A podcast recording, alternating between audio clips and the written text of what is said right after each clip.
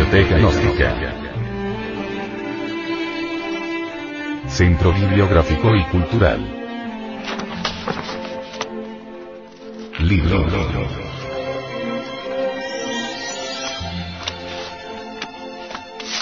El misterio del áureo florecer. Autor. Samael Aumeor.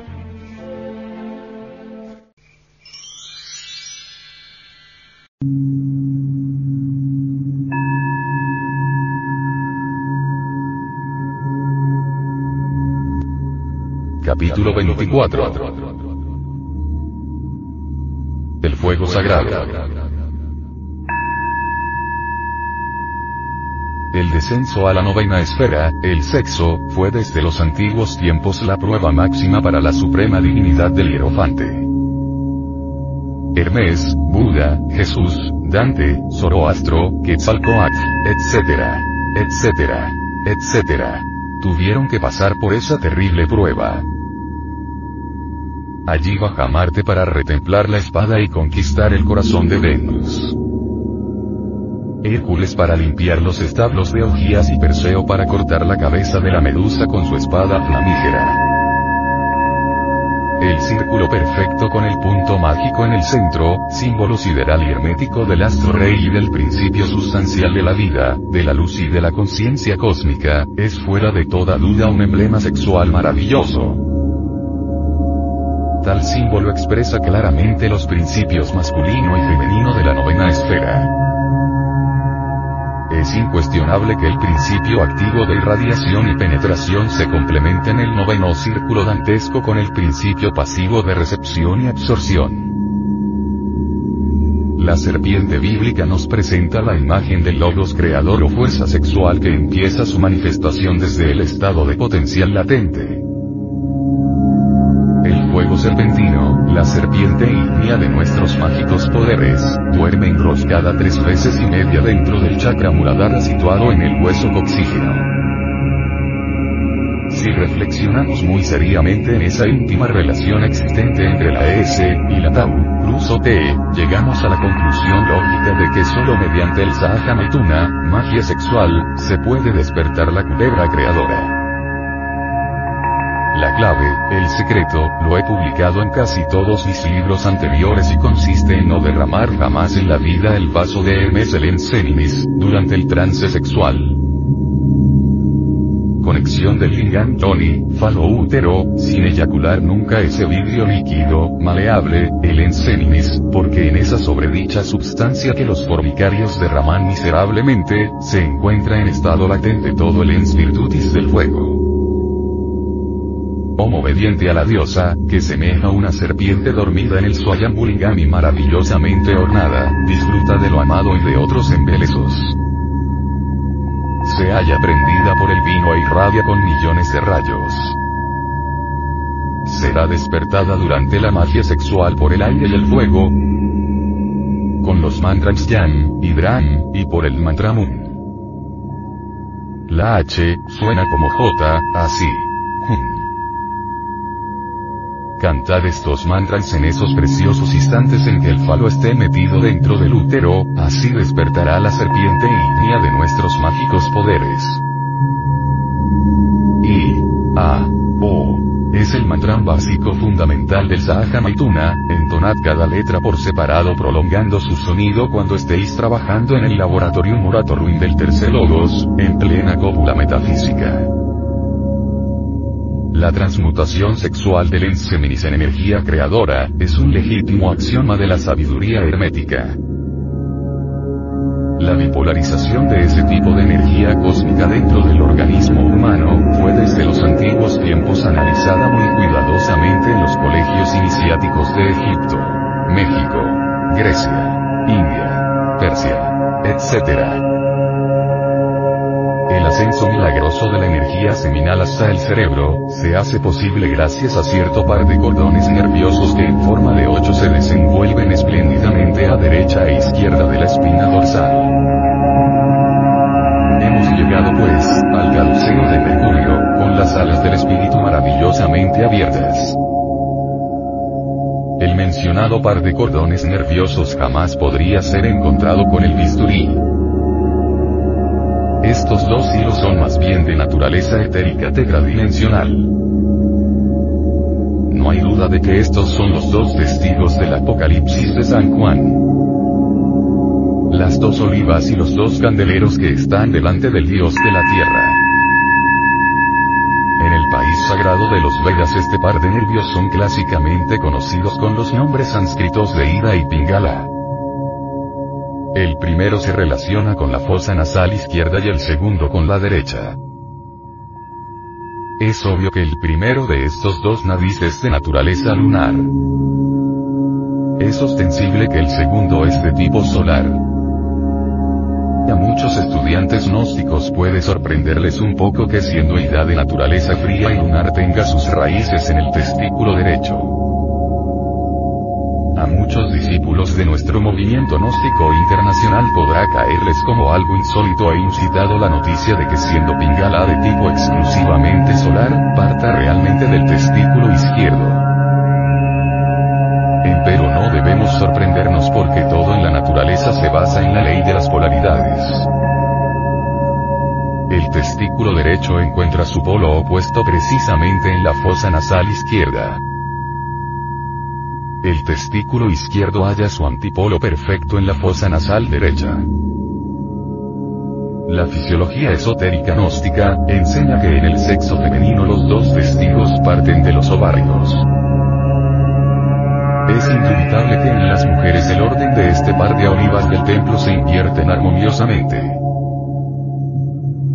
viejas tradiciones que surgen como por encanto de entre la noche profunda de todas las edades, dicen que cuando los átomos solares y lunares del sistema seminal hacen contacto en el triveni cerca del hueso coxígeo, entonces, por inducción eléctrica, despierta una tercera fuerza de tipo mágico. Quiero referirme al Kundalini, el fuego místico del aranóstico, mediante el cual podemos reducir a polvareda cósmica al ego animal. Escrito está en los viejos textos de la sabiduría antigua, que el orificio inferior del canal medular en las personas comunes y corrientes se encuentra herméticamente cerrado. Los vapores seminales lo abren para que la culebra sagrada penetre por allí. A lo largo del canal medular se procesa un juego maravilloso de variados canales que se penetran y compenetran mutuamente sin confundirse debido a que están situados en distintas dimensiones. No está de más recordar al glorioso Susumna y al famoso Chitra, y al central y al Brahmanadi. Es incuestionable que por este último asciende el fuego flamígero. En tratándose de la verdad debemos ser muy francos.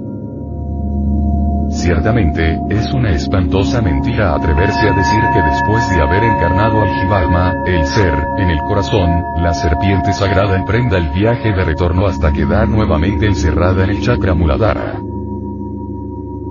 Es una horrible falsedad afirmar ante Dios y ante los hombres que la serpiente ígnea de nuestros mágicos poderes después de haber gozado su unión con Paramasiva, se separe cruelmente iniciando el viaje de retorno hacia el centro coxígeo. Tal regreso fatal, tal descenso hasta el Muladhara, solo es posible cuando el iniciado en pleno coito derrama el semen, entonces pierde la espada flamígera y cae fulminado al abismo bajo el rayo terrible de la justicia cósmica. El ascenso del Kundalini a lo largo del canal medular se realiza muy lentamente de acuerdo con los méritos del corazón. Los fuegos del Cardias controlan el desarrollo milagroso de la serpiente sagrada. Devi Kundalini no es algo mecánico como muchos suponen. La serpiente ígnea solo despierta con el amor auténtico entre esposo y esposa. Nunca subiría por el canal medular de los adúlteros. En un pasado capítulo de este libro algo dijimos sobre los tres tipos de seductores. Don Juan Tenorio, Casanova y Diablo. Es obvio que el tercero de estos resulte ciertamente el más peligroso. No debemos pues extrañarnos de que esta clase de sujetos, tipo diablo, con el pretexto de practicar el Sahaja seduzcan a muchas ingenuas damiselas. Es bueno bueno saber que cuando Adit, la serpiente alada de la luz, despierta para iniciar su marcha a lo largo del canal medular espinal, emite un sonido misterioso muy similar a de cualquier víbora que es asusada con un palo. El tipo diablo, este que seduce aquí, allá y acuya con el pretexto de trabajar en la novena esfera, este que abandona a su esposa porque dice que ya no le sirve para el trabajo en la fragua encendida de Vulcano, en vez de despertar el Kundalini, despertará el abominable órgano kundartiguador. Cierto iniciado cuyo nombre no menciono en este tratado, comete el error de atribuirle al Kundalini todas las siniestras cualidades del abominable órgano kundartiguador. Es ostensible que tal error está causando muy graves daños entre los círculos pseudoesotéricos y pseudo-ocultistas. Es urgente, inaplazable, comprender, que en modo alguno es posible eliminar a todos esos yoes pendencieros y gritones que llevamos dentro, si no apelamos al auxilio de la Kundalini. Aquel iniciado que cometiera el delito de pronunciarse en malhadada hora contra el Kundalini, es obvio que será debidamente castigado por los jueces de la ley de la catancia, quiero referirme a los jueces del karma superior, ante los cuales comparecen los maestros de la logia blanca. En nombre de eso que no tiene nombre, digo. El Kundalini es la duada mística, Dios, Madre, Isis, María o mejor dijéramos Ramio, Adonia, Insoberta, Rea, Cibeles, Tonantzin, etc. El desdoblamiento trascendental de toda monada divinal en el fondo profundo de nuestro ser. Analizando raíces aclaro. La palabra Kundalini deviene de dos términos, Kundalini Kunda, nos recuerda al abominable órgano kundartiguador. Lini, palabra atlante que significa fin. Kundalini, fin del abominable órgano kundartiguador. Es obvio que con el ascenso de la flama sagrada por el canal medular, llega a su fin el órgano de las abominaciones, concluye la fuerza foática ciega. Tal FOAD negativo es el agente siniestro en nuestro organismo mediante el cual lo ideoplástico se convierte en esa serie de yoes que personifican nuestros defectos psicológicos. Cuando el fuego se proyecta hacia abajo desde coxígeo, aparece la cola de Satán, el abominable órgano kundartiguador. El poder hipnótico del órgano de los aquelares tiene pues adormecidas y enlutecidas a las multitudes humanas quienes cometen el crimen de practicar tantrismo negro, magia sexual con eyaculación seminal, es ostensible que despiertan y desarrollan al órgano de todas las fatalidades. Quienes traicionan al gurú o maestro, aunque practiquen tantrismo blanco, sin eyaculación seminal, es obvio que pondrán en actividad al órgano de todas las maldades. Tal poder siniestro abre las siete puertas del bajo vientre, los siete chakras infernales, y nos convierte en demonios terriblemente perversos.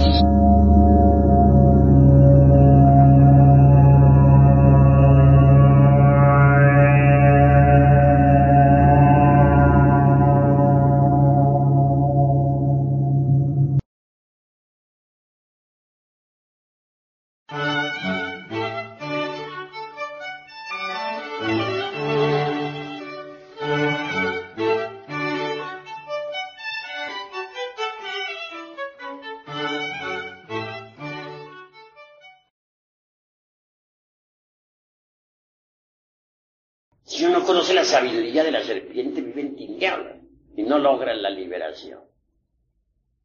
Ejemplo, sostienen falsamente las escuelas de tipo pseudoesotérico y pseudoocultista, en todas sus jergas inútiles. Que cuando el, el kundalini puede despertar en cualquier momento, que a través de la meditación o con las prácticas del pranayama o por imposición de manos del gurú, etc. Pues cosa falsa, pero falsísima. Que el kundalini no despierta de esa manera. ¿Quiénes hablan así? Los que no han estudiado los tantras tibetanos que no han investigado jamás los tesoros de Anáhuac. Es bueno saber que en los códices que nos han quedado, aquellos que lograron salvarse, pues, de la, del vandalismo ese, de los gachupines, entre líneas está escondida la sabiduría de la serpiente. Tengas en cuenta que la gran Tenochtitlan fue serpentina. Así pues nosotros los mexicanos tenemos una tradición serpentina. Esa es la cruda realidad de los hechos. Hay quienes dicen que en la India hay tesoros extraordinarios, no lo negamos, pero en la India secreta. Sin embargo, aquí en México se habla más claro. En Yucatán, por ejemplo, encontré en un templo una gran serpiente de piedra, la actitud de tragarse a un hombre que lo tenía pues entre sus fauces. Si ven ustedes cuidadosamente el chalambalán de Chumayel, podrán evidenciar por sí mismos la, cruda realidad que necesitamos ser tragados por la serpiente. Así pues, no bastaría despertar el kundalini. Hay necesidad de ser tragados por la serpiente. Si es que queremos gozar de los poderes de la serpiente. Y no es con simple imposición de manos o con llama como va a despertar la culebra. No, señores.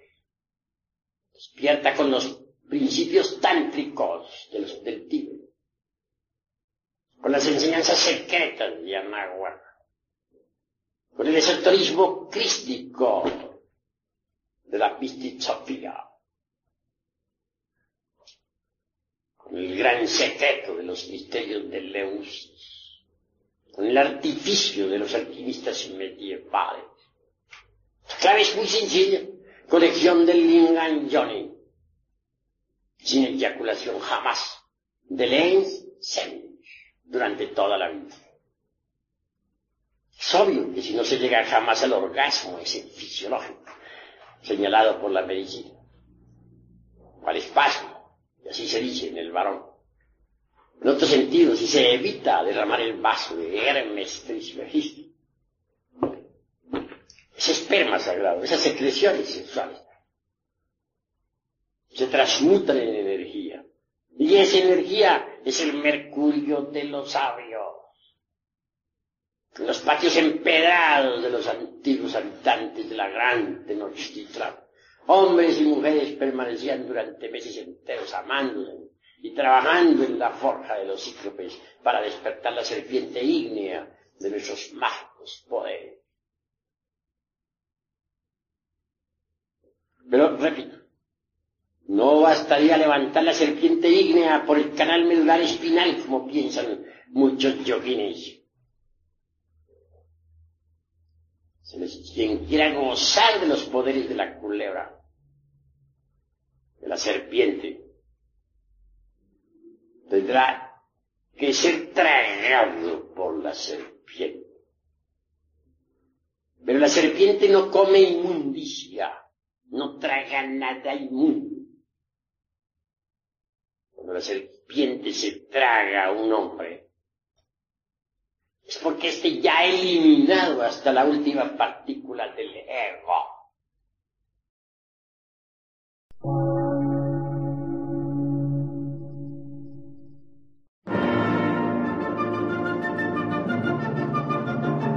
Emisora gnóstica transmundial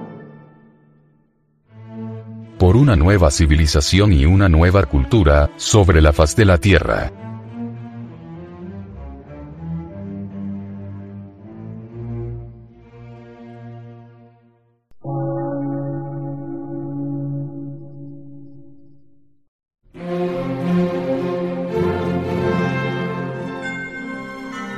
Medio de radiodifusión, científico, artístico, místico y filosófico, de la Asociación Colombiana de Centros de Estudios Gnósticos, Antropológicos, Psicológicos y Culturales. A. C.